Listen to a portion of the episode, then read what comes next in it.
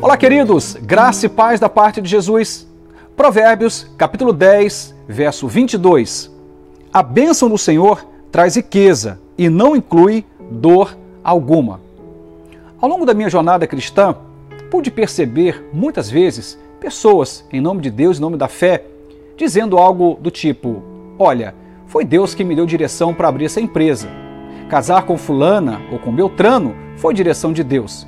Foi Deus que me solicitou sair desse ministério, tomar aquele caminho na minha carreira profissional. Foi Deus, foi Deus. E o tempo todo colocando Deus nas decisões que foram tomadas. De repente, os anos se passam, a pessoa olha para trás, vê o percurso, olha para o momento, se percebe dentro de um buraco, um lugar de prejuízo, de dor, de constrangimento, de subtrações. E eu fico então fazendo uma pergunta. Bom, se Deus não é Deus de confusão, e se for direção de Deus aquele caminho, por que o prejuízo? A Bíblia diz aqui que a bênção do Senhor, ela enriquece, ela engrandece, ela traz paz, alegria, suscita no seu coração júbilo, prazer. O que é de Deus está relacionado ao que o texto está dizendo aqui, algo rico. Quando eu falo aqui de riqueza, não me remeta à riqueza monetária, mas algo que agregue valor. E de repente o texto vai dizer aqui que essa vontade de Deus não inclui dor.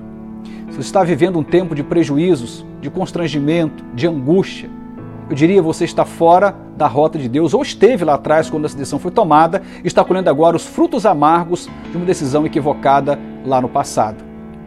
Seria muito importante, antes de tomarmos qualquer decisão, de fato pagarmos um preço de oração, dobrarmos os nossos joelhos, clamarmos a Jesus, jejuarmos dependermos de Deus em oração e o Espírito Santo de Deus, ele vai testificar conosco da sua vontade. Ele vai falar conosco pela sua palavra.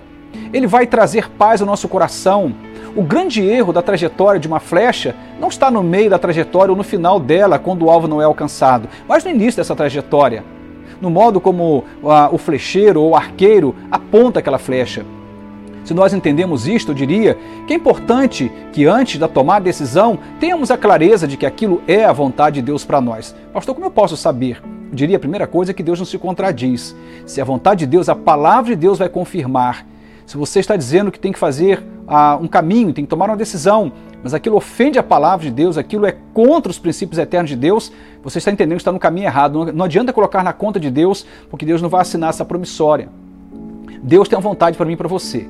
Já dissemos outra ocasião que essa vontade é boa, agradável e perfeita. E nesse momento, Salomão vai dizer claramente para nós: quando Deus nos abençoa, ele agrega valor. Quando Deus nos abençoa, o que ele nos dá não é sinônimo de peso, de angústia, de prejuízo, de subtrações. É sinônimo de bênção, é sinônimo de prosperidade, é sinônimo de alegria. Quando olho para trás, por exemplo, e lembro da decisão que eu tomei pelo ministério pastoral, caminhando para 22 anos de ministério, como eu me alegro.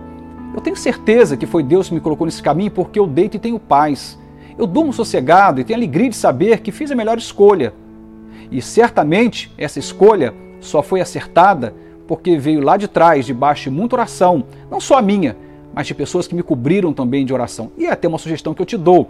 Não somente ore para uma tomada de decisão, para que você acerte na escolha correta, aquela que vem de Deus, mas peça pessoas justas, honestas, do bem, que amam a Deus, para orar por você.